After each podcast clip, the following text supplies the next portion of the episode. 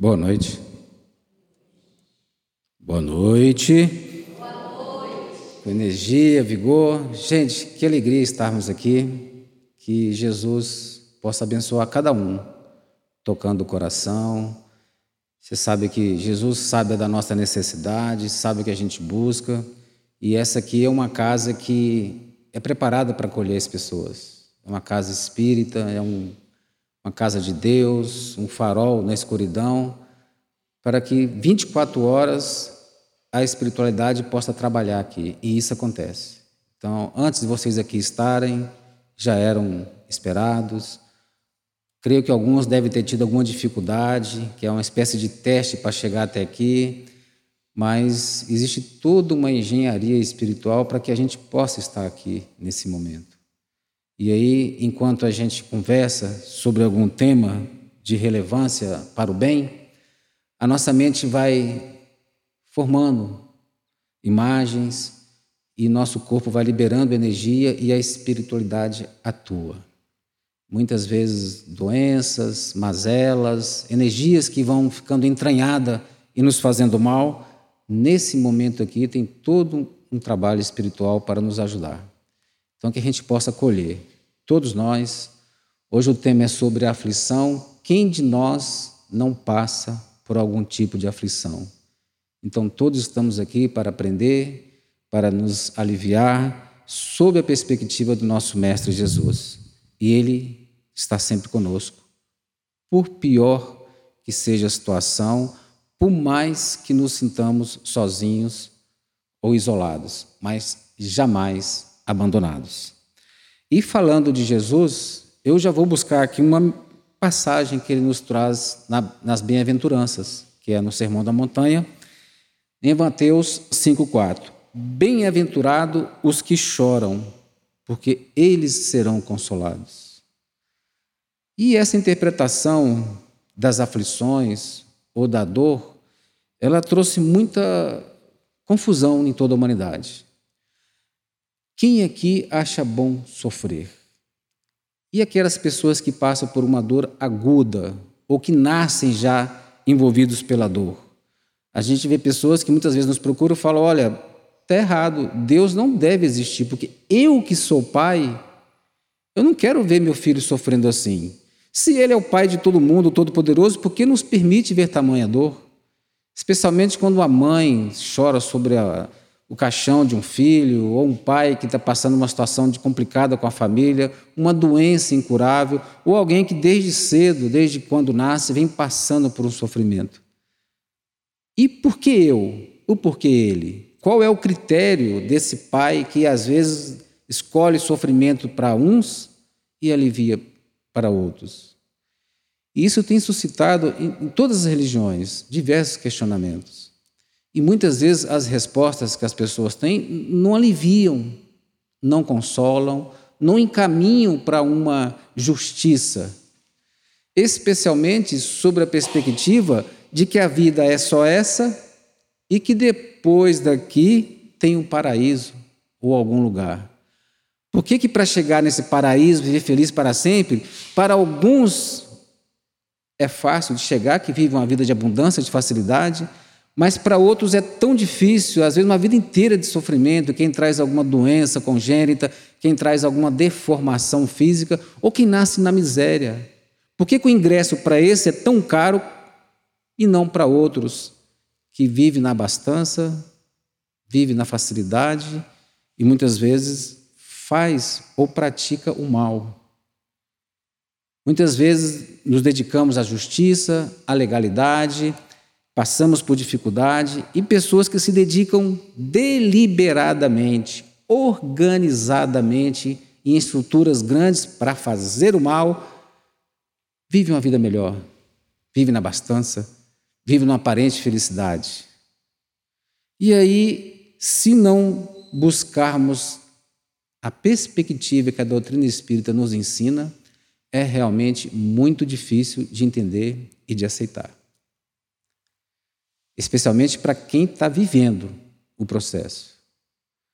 A gente, às vezes, no nosso atendimento, às vezes nas conversas fraternas que nós temos com as pessoas que nos procuram, procura da doutrina espírita, procura aqui a casa, Aliás, se alguém estiver passando uma dificuldade, procura aqui a casa, tem um momento que tem um diálogo fraterno, personalizado ali, para poder ajudar, orar, vibrar. Se a casa não estiver disponível, tem outras casas. Se não tem uma casa que você possa ir, tem virtual, né? na própria federação a gente tem um link para se fazer esse diálogo é, virtual. Mas o que acontece? As pessoas, às vezes, inconformadas, não aceitam. Seja a morte prematura de alguém, uma morte inesperada, uma doença incurável. Por que logo comigo? Por que logo com essa pessoa da minha, do meu amor? Aí muitos, inclusive, brigam com Deus, não aceitam mais Deus. Mas por que, que não aceita Deus? Porque não existe Deus? Porque talvez a resposta que ela recebe do motivo, da razão para aquela aflição não consola, não esclarece. E aí, como estamos numa casa espírita, eu creio que todos aqui já são espíritos ou simpatizantes, certo? Tem alguém aqui a primeira vez? Tá, tem só uma, uma mocinha ali atrás. Mas que eu conheço e sei que é espírita, porque é minha filha. É, na verdade, gente, sobre a perspectiva da doutrina espírita, que foi um grande presente para a humanidade, não traz nada de novo a doutrina espírita. Ela traz, ela nos apresenta princípios que sempre estiveram na humanidade, reunidos sem um certo mistério, né? sem aquele véu que só os iniciados têm acesso. E aí, o próprio André Luiz fala, se aqui já, todo mundo é espírita, né? Ele fala: se você já possui duas semanas de conhecimento cristão, sabe a saciedade o que se deve fazer em qualquer situação. muitas vezes a gente quer uma orientação, a gente quer, mas normalmente a resposta está dentro de nós. Até porque todos nós temos o DNA divino. E os Espíritos nos falam que a lei divina está escrita em nossa consciência. E se analisarmos os nossos erros, se nós tivéssemos refletido um pouco, a gente não teria feito. E se nós elencarmos os piores erros da nossa vida, a gente vai lembrar que a gente sabia que estava errado e cometeu o erro. Ou por uma paixão, por uma intolerância, por uma força ali que a gente não refletiu e não orou e acabou errando. Então, nós temos a resposta, e André Luiz deixa bem claro isso né, no livro Agenda Cristã, com uma semana de doutrina espírita, a gente sabe o que tem que fazer diante das circunstâncias da vida. E aí, pensando, bem-aventurados os aflitos, é tem que sofrer porque tem que sofrer? Ou, né, isso inclusive suscitou diversas ideias que até hoje ainda vigem pessoas que se, ma se maceram, se mutilam, pagam promessas, carregam coisas, desafiando o corpo, né, causando aflição voluntária, como se aquela aflição voluntária fosse agradar a Deus e aí Deus teria mais misericórdia, mais amor, ou nos compensaria com alguma coisa. Da mesma forma, antigamente se faziam sacrifícios de animais, né? até hoje tem algumas religiões, não de animal, de dinheiro, de, de alguma coisa, de uma colheita, no sentido de barganhar com Deus. Mas a doutrina espírita veio nesse sentido de nos trazer uma nova perspectiva. E aí, gente, é, por que razão que a gente está aqui? Por que, que a gente nasceu? Né? Então, vou trazer aqui algumas, algumas frases, alguns conceitos da doutrina, para que a gente possa refletir e cada um né, absorver a sua capacidade e ver se acorda amanhã melhor né, e continua vivendo. É, no Evangelho segundo o Espiritismo, disse que a gente nasce para se tornar um homem de bem. Né? O homem de bem, quem é o homem de bem? É o que cumpre a lei de justiça, de amor e de caridade na sua maior pureza. Bom, se eu hoje tenho consciência disso, ontem não tinha, como é que eu vou de uma hora para outra dar um salto disso? Né? Então, pelo esforço que a gente vai fazendo, nós vamos mudando. E cada dia, gente, é um dia.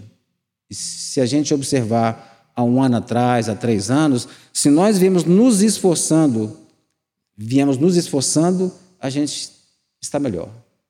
Às vezes vem uma crise, às vezes vem um surto, mas a gente melhora.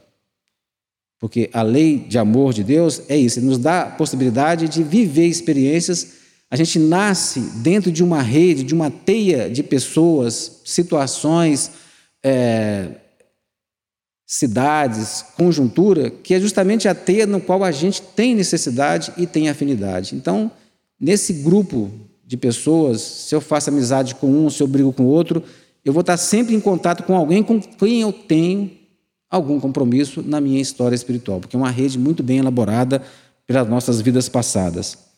E aí, por que, que o Espiritismo vem nos esclarecer? Porque ele traz a todos nós não um presente no sentido de que se viver bem você vai ganhar alguma coisa, ou se você fizer tal coisa, né, a sua vida vai ser diferente, vai ser recompensado.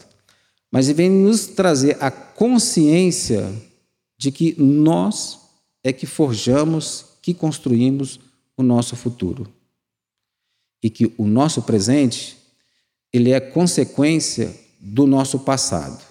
Então, se eu passo por alguma aflição hoje, ela é consequência do meu passado, porque eu tenho livre-arbítrio, sempre o tive, mas tenho também a responsabilidade das consequências das minhas escolhas.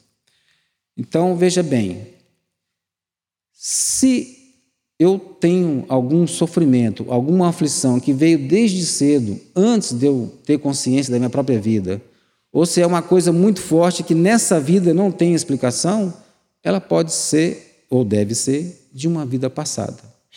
E aí o princípio da reencarnação é um princípio que sempre existiu na humanidade e que a doutrina espírita nos esclarece, dizendo que a gente não vive só uma vida. Alguém aqui já assistiu alguma série da Netflix, Amazon? Então, é como se a nossa vida atual fosse um, um episódio, um capítulo. E toda a série fosse o que a gente já viveu em todas as encarnações. Então, assim, essa existência é uma experiência a mais. Então, somos um espírito milenares. E termos de, se, de nos apropriar desse princípio. Nós somos imortais. Hoje, conscientemente, eu não lembro detalhes das minhas vidas passadas. Até porque esquecer de tudo e recomeçar do zero através do princípio do amor, da família e, e construir uma nova relação de fraternidade com todas as pessoas que convivemos é uma bênção. Mas em nossas intuições, em nossos ímpetos, em nossos dons, em nossas tendências boas ou más, a gente pode perceber o que, que a gente trouxe de outras vidas.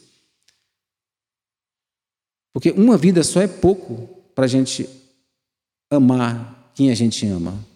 Não nasceu do nada à primeira vista. E às vezes uma vida só também é pouco para a gente odiar como a gente odeia certas situações, certas pessoas, certas circunstâncias. Então são muitas vidas que nós viemos, vimos vivendo e que hoje estou aqui como resultado de todas essas experiências. E aí, se não é dessa vida, é de vida passada, mas muitas ainda são dessa vida. A pessoa que deliberadamente escolhe não praticar o bem, é, se corromper no trabalho, corromper outras pessoas, se viciar, pode até ter tendência de vidas passadas, mas a escolha é dessa.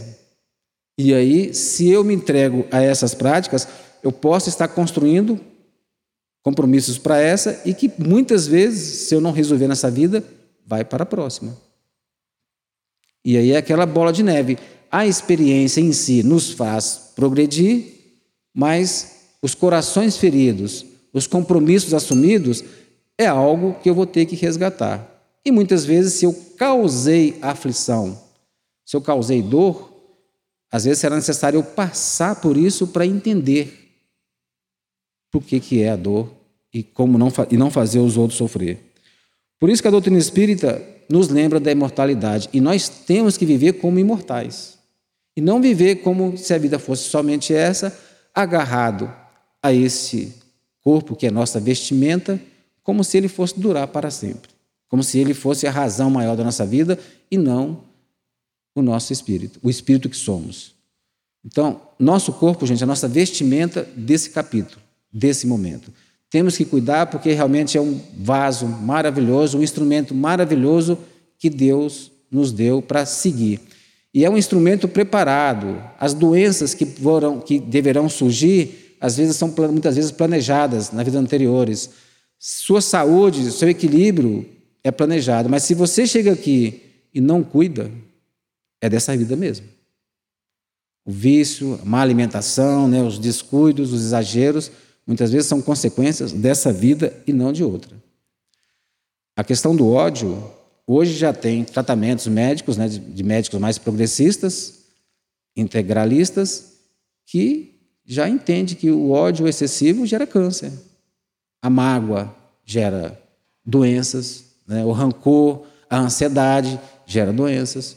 E a homeopatia trabalha nessa linha e hoje as medicinas mais integrativas trabalham nesse conceito.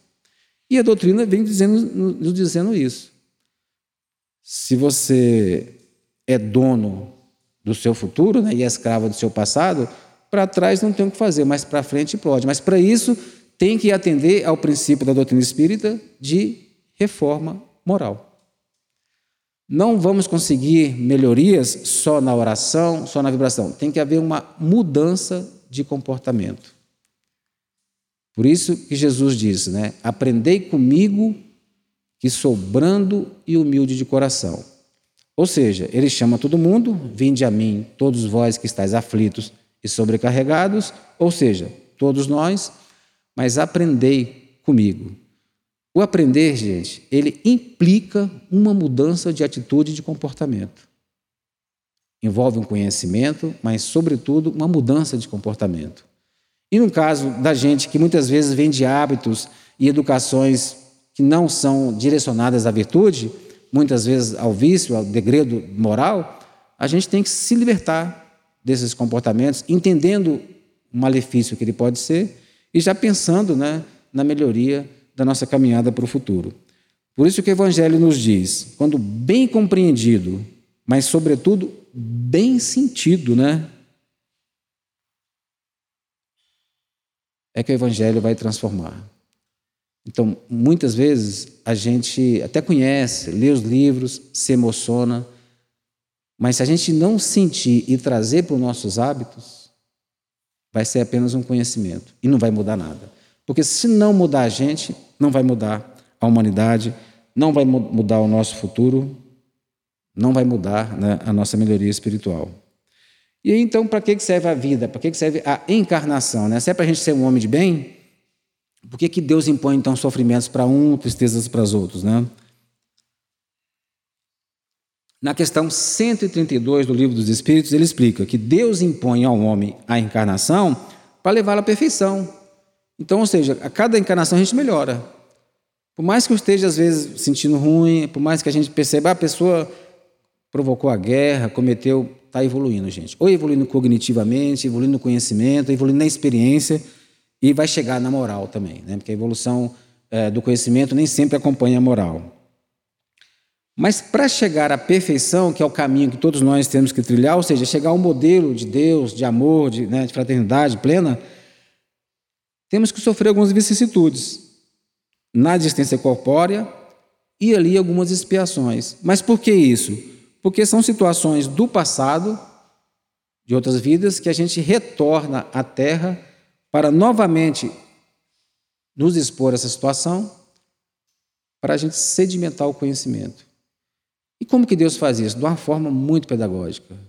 Às vezes, um inimigo que a gente atacou, feriu no passado, abusou, desprezou, nasce como filho, como irmão, às vezes vem como esposo, como, como esposa. E aí, naquela química da relação, da afetividade, você vai reconstruindo aquela história do passado. Então, você, a gente se reencontra com um compromisso, muitas vezes combinado no plano espiritual, e reencontro no lar. E às vezes no lar, quando criança, a gente ainda tem um tempo, como criança, indefesa e fraca, frágil, para ser cuidado, ser tratado e ainda despertar o amor, tanto para quem cuida como para quem é cuidado. E aí, com base nesse amor, a gente ressignifica nossa história de passado.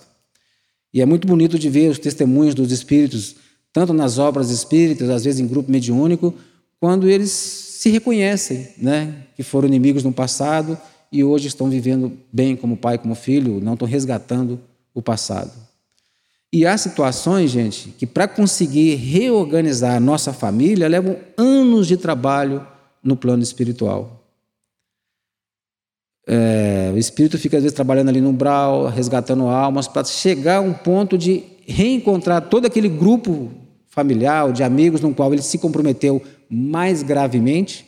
Por isso que a nossa família, os ciclos mais próximos, são as pessoas mais urgentes com quem a gente tem que resgatar e amar. E nesse ciclo tem alguém que veio renunciando para dar o amor, ou alguém que veio, né, geralmente com espírito de prova, de cobrança, e vai ter que viver junto. Então nunca vem só, né? nunca vem só o resgate. Tem sempre ali um sacrifício, tem sempre um espírito de renúncia. E esse grupo se encontra aqui na Terra.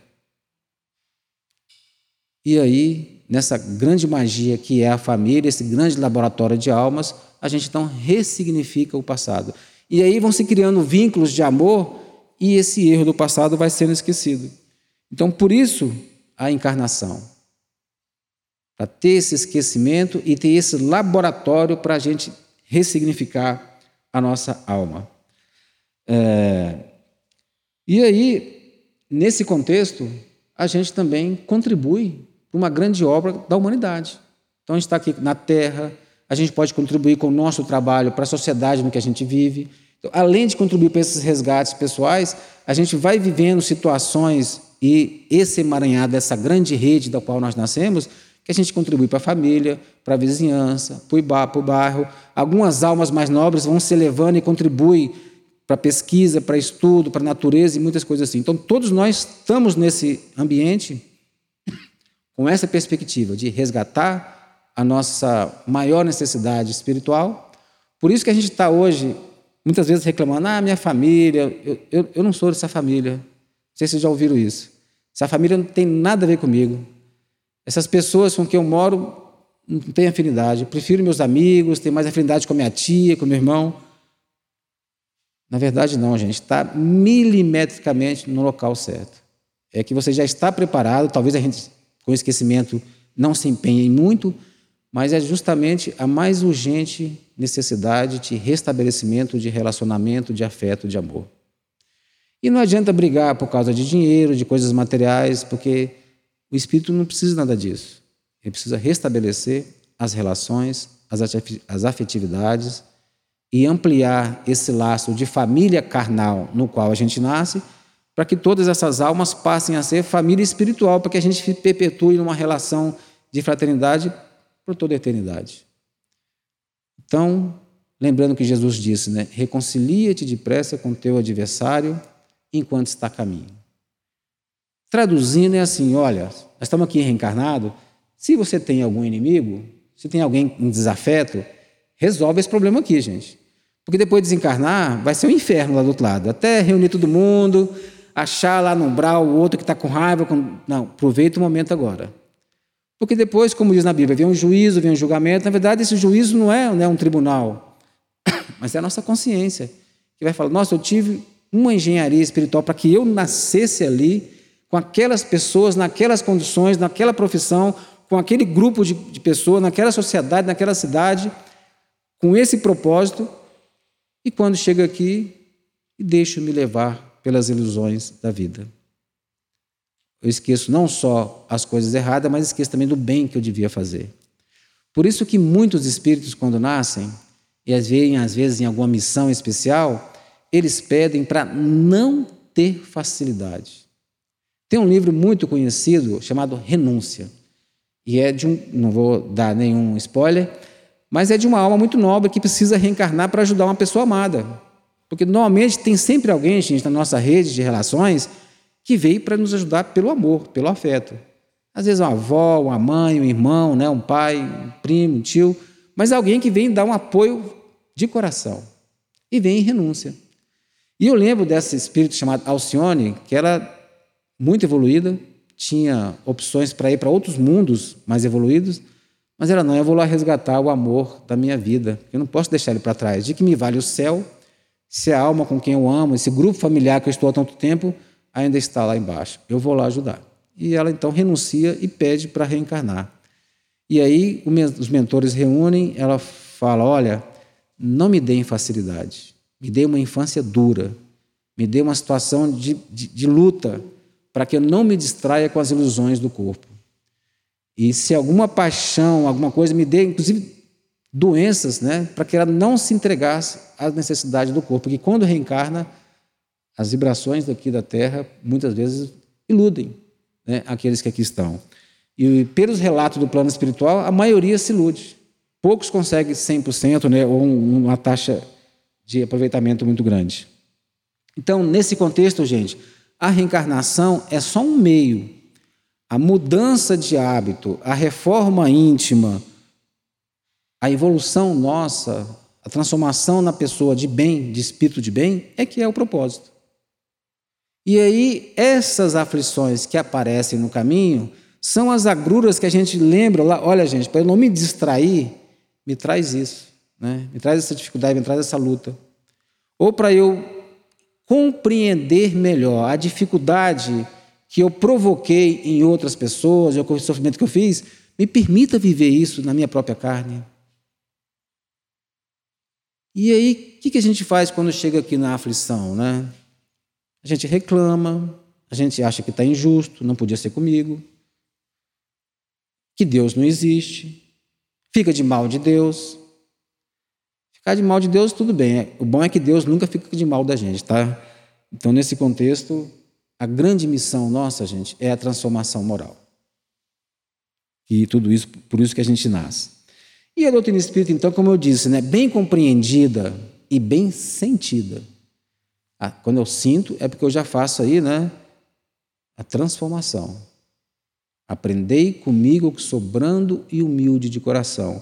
E é fantástica essa frase, porque ele fala: aprendei comigo que sou brando. Jesus era brando. Brandura, a gente é tão inquieto, nervoso, afoito. Brandura, gentileza. O pior que seja a situação, gente, não percamos a temperança. O que é a temperança? É a capacidade de discernir, de analisar, de temperar aquela situação e não reagir. Emmanuel nos alerta no livro que o verdadeiro cristão não se conhece somente pela ação, mas principalmente pela reação. Porque a reação, ela vem do seu âmago, trazendo aquilo que você cogita, aquilo que você alimenta. Então, se você está lutando na sua reforma íntima, boas leituras, boas meditações, boas práticas, boas palavras, boas conversações, quando você reagir diante de uma adversidade, aí você não vai falar um palavrão, você não vai xingar, você já vai ter essa temperança e vai reagir de forma equilibrada. E aí a sua vibração, que muitas vezes numa reação desequilibrada te deixa mais desequilibrada ainda, te faz tomar atitudes impensadas de um minuto, que leva às vezes séculos para você corrigir? A gente vê situações de pessoas que matam, pessoas que né, cometem crimes terríveis por uma pressão de momento, muitas vezes em grupo. Se um para, peraí, gente, não é assim. Eu lembro de uma história em Brasília quando queimaram o índio, pessoas do bem, mas levadas por uma má influência, e todos queriam não fazer, mas não tiveram coragem de assumir e acabaram cometendo um crime. Então a reação ali estava alimentada daqueles que estavam trazendo. Em diversas situações acontece isso com a gente. Então, quando reagirmos, o que vem à tona é aquilo que a gente alimenta. Então a gente tem que buscar essa transformação moral nessa, desde as conversações que a gente tem, desde as leituras que a gente faz, o que a gente assiste, o que a gente posta, o que a gente curte, o que a gente encaminha, ela tem que estar alinhada com essa nossa proposta de transformação, de ser o homem de bem e de fazer renovação íntima. Porque se a gente estimula, apoia o mal, ele só vai crescer. E aí lembro de Luther King quando dizia né, que o que me assusta não é o grito dos maus, mas é o silêncio dos bons. Luther King, todos sabem, é uma pessoa que lutou pela vida, pela igualdade e morreu por isso.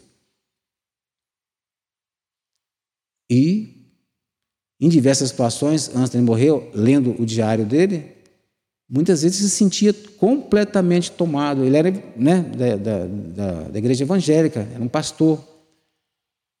E lembro da vez quando ele levou uma facada no peito, uma pessoa fanática, ficou um milímetro. Ele disse que sentiu um escudo no peito dele tão forte que ele se manteve firme, foi para o hospital com a faca afincada, tirar a radiografia em um milímetro a mais, teria furado. Quando explodiram a bomba na casa dele, ele relata, está no diário dele, que uma força grande tomou conta dele e ele sentiu uma presença de paz, de luz. Então a gente nunca está abandonado, por pior que seja a aflição. É... E a doutrina espírita, se eu me dedico ao estudo e o conhecimento que ela traz, que não é exclusivo dela, mas que ela traz com certa clareza, a lei de causa e efeito, a lei de justiça, de amor e de bondade, tudo isso vai dando uma certa calma e resignação e vai alimentando a nossa temperança, que a gente então, quando tem um filho difícil, um vizinho transtornado, que não muda nunca, que a gente está ali anos crescendo com ele, a gente passa a compreender que é um irmão como nós, que também está no processo de aprendizagem, em que, em sendo irmão, eu tenho que contribuir e colaborar com ele e não em reagir, em partir para a luta, para o embate, querer desferir golpes diante dos golpes que ele me traz. Por isso, Jesus nos ensina: a quem lhe atinge uma face, ofereça outra. A quem ferir a face do orgulho, oferecer da humildade. A quem ferir né, a nossa face da raiva, oferecer do perdão. E assim, em cima dessas virtudes, a gente renovando o nosso sentimento e os nossos hábitos. Isso muda a nossa aura. André Luiz, no seu livro Mecanismo da Mediunidade, ele explica que o nosso pensamento ele tem uma vibração e que o plano espiritual consegue até medir essa vibração. Hoje, na Terra, fala-se de vibração de sentimentos. Já tem estudos mostrando que a gratidão tem uma certa vibração que o ódio, medo, tem outra vibração. E essa vibração envolve o nosso corpo. Então, alguns estudos falam que provoca doenças, outros falam que a gratidão promove um bem-estar. Então, ainda estamos evoluindo nesse estudo. Mas isso já é claro nas obras espíritas, explicando sobre isso. E aí a gente cria em torno de nós uma aura de vibração, conforme esse sentimento. Então, muitas vezes se vulgariza, né? Gratidão, gratiluz, mas se você não sente, não vibra, não adianta. Talvez como um esforço inicial para que você, através da palavra, você mude sua atitude, você vai se esforçando, mas você tem que pôr o sentimento em todas essas falas. Aí André Luiz explica que essa essa vibração que a gente vai criando, ela vai emitindo ondas. E aí essas ondas vão ao encontro de ondas semelhantes. E aí eu vou ao encontro de ondas de gratidão, de perdão, de amor, de fraternidade, de outras, e a gente entra numa vibração que se alimenta, se retroalimenta, que muitas vezes as misérias do mundo, as dores, as dificuldades não são tão impactantes. A gente consegue passar bem. Agora, se eu entro naquela vibração de reclamação, de inconformação, de indignação vazia, de palavrões, também eu crio uma sintonia e vou me encontrar com outras mentes e vibrações iguais. Alguns psicólogos chamam isso de consciente coletivo. Eu vou para o inconsciente coletivo daquela vibração. Ou seja, várias mentes vibrando e pensando igual. E aí, se não é do bem, aí vem aquele mal-estar. Isso acontece muito quando tem uma notícia ruim. Todo mundo escuta e fica ali tenso gera uma vibração ruim na atmosfera. E aí, tem gente que adora ficar vendo essas notícias e repete, põe no jornal, e lê, e vai na internet, e publica, e aí você fica naquela vibração. Aí temos que lembrar Sócrates, né? Se não for bom, útil nem verdadeiro, não passe para frente. Pode até ouvir como caridade para quem está te falando, pode até ler, mas não entre na vibração, não repercute, não repita, não comente, né? E aí, conhecendo então esses princípios, diz os espíritos que trazem uma calma e uma resignação pelo conhecimento que a gente passa a encarar a mesma vida que todos vivem de forma diferente, com mais fé no futuro, com mais tranquilidade e uma certa resistência à loucura que nos assola a todos. Hoje a sanidade mental é o grande desafio, tanto aqui como no plano espiritual. a gente vê as obras espíritas, as obras mais recentes, a perturbação mental é o grande problema. Porque é essa vibração que vai martelando, martelando, as pessoas fazem loucuras, chegam a, a acabar com a própria vida do momento, né? E aí, mas a vida continua e fica aquela coisa mental. Então, a calma e a resignação na forma de encarar a vida, pelo prisma que a doutrina nos traz, nos traz essa tranquilidade que nos permite passar pelas mesmas dores. Então, nas nossas vibrações, não é querer fugir da dor, da aflição ou do desafio. É abraçar a dor, a aflição, o desafio e pedir a Deus que nos dê resignação, nos dê força para superar, para vencer. É... Alguma pergunta, gente? Estou falando demais, estou todo mundo silencioso. Fiquem à vontade para levantar a mão. Está fazendo sentido o que eu estou falando para vocês?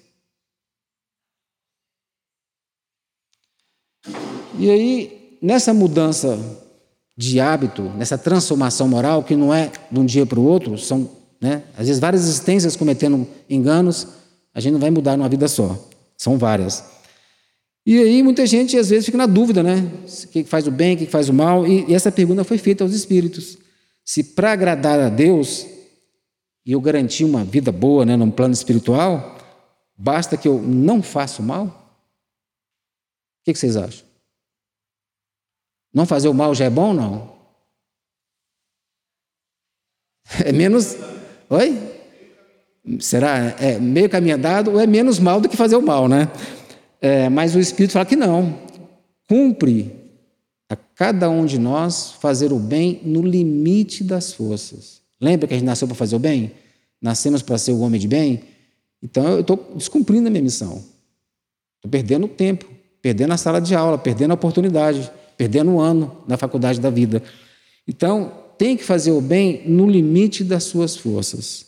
Porquanto a gente vai responder por todo o mal que seja consequência do bem que eu não fiz. Gente, então não basta só não fazer o mal, temos que nos unir para fazer o bem. Lembra do Luther King.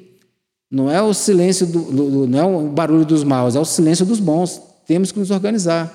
E quando questionado aos espíritos se o bem é menor do que o mal, os espíritos falaram: não, o bem é bem maior do que o mal. É que o mal é barulhento, ousado. O bem é tímido, silencioso. Então a gente tem que, nessa nossa proposta de melhoria, né, praticar o bem no limite das forças.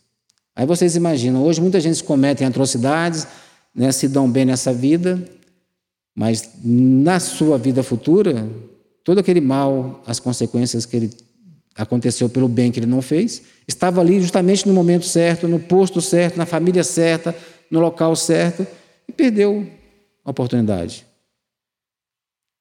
E aí ele vai ter que voltar e refazer essa caminhada, né?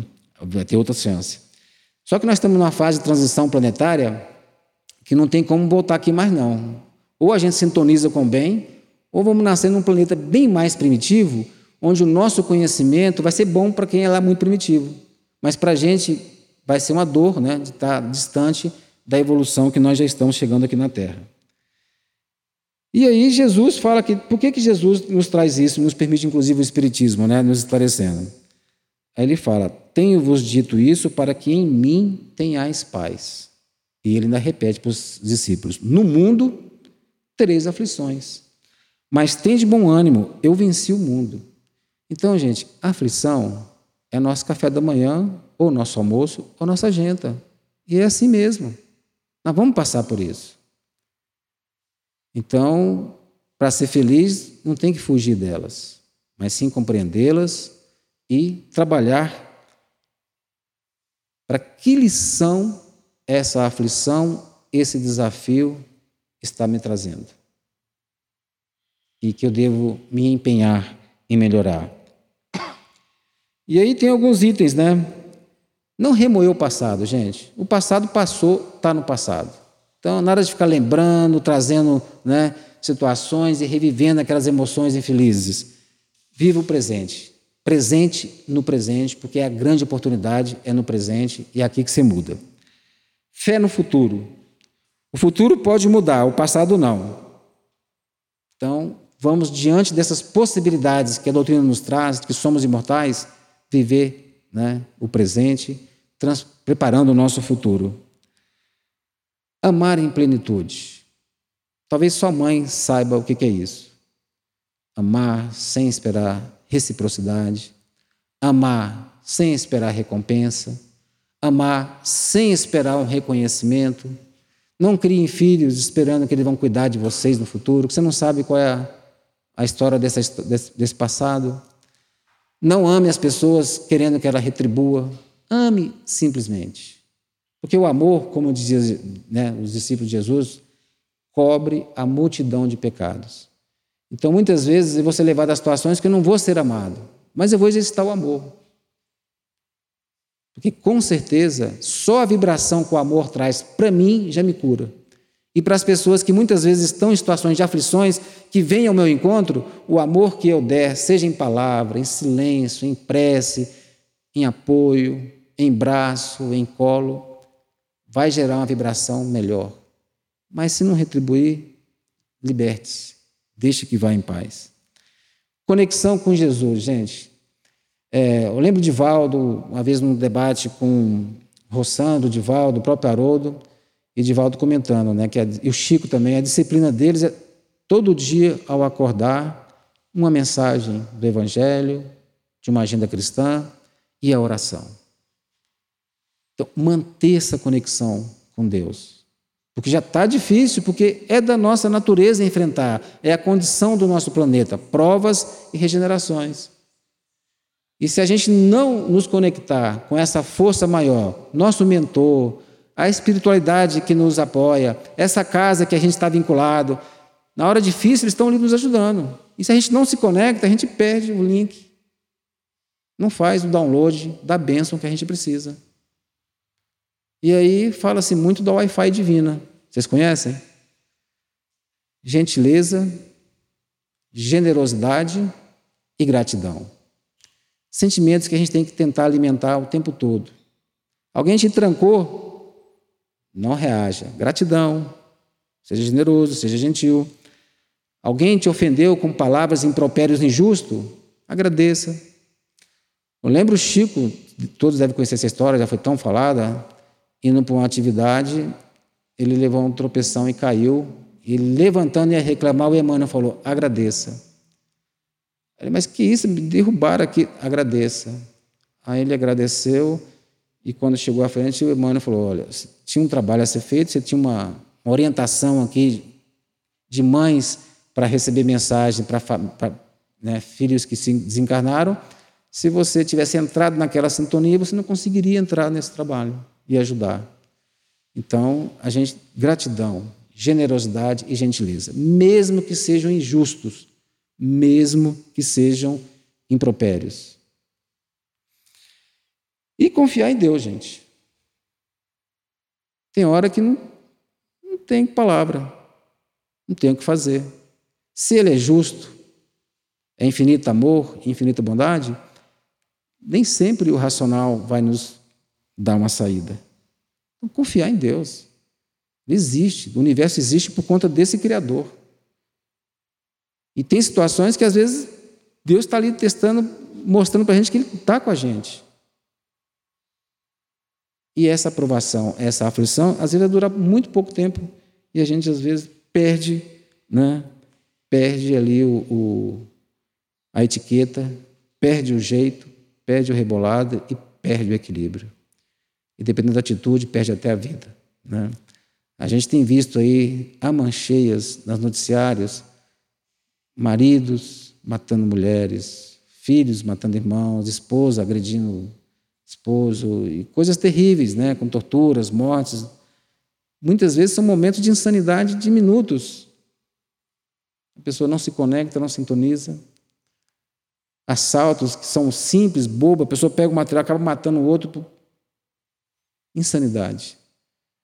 E a gente vê e fala: quanto tempo ainda vai ter esse algoz para poder reajustar isso?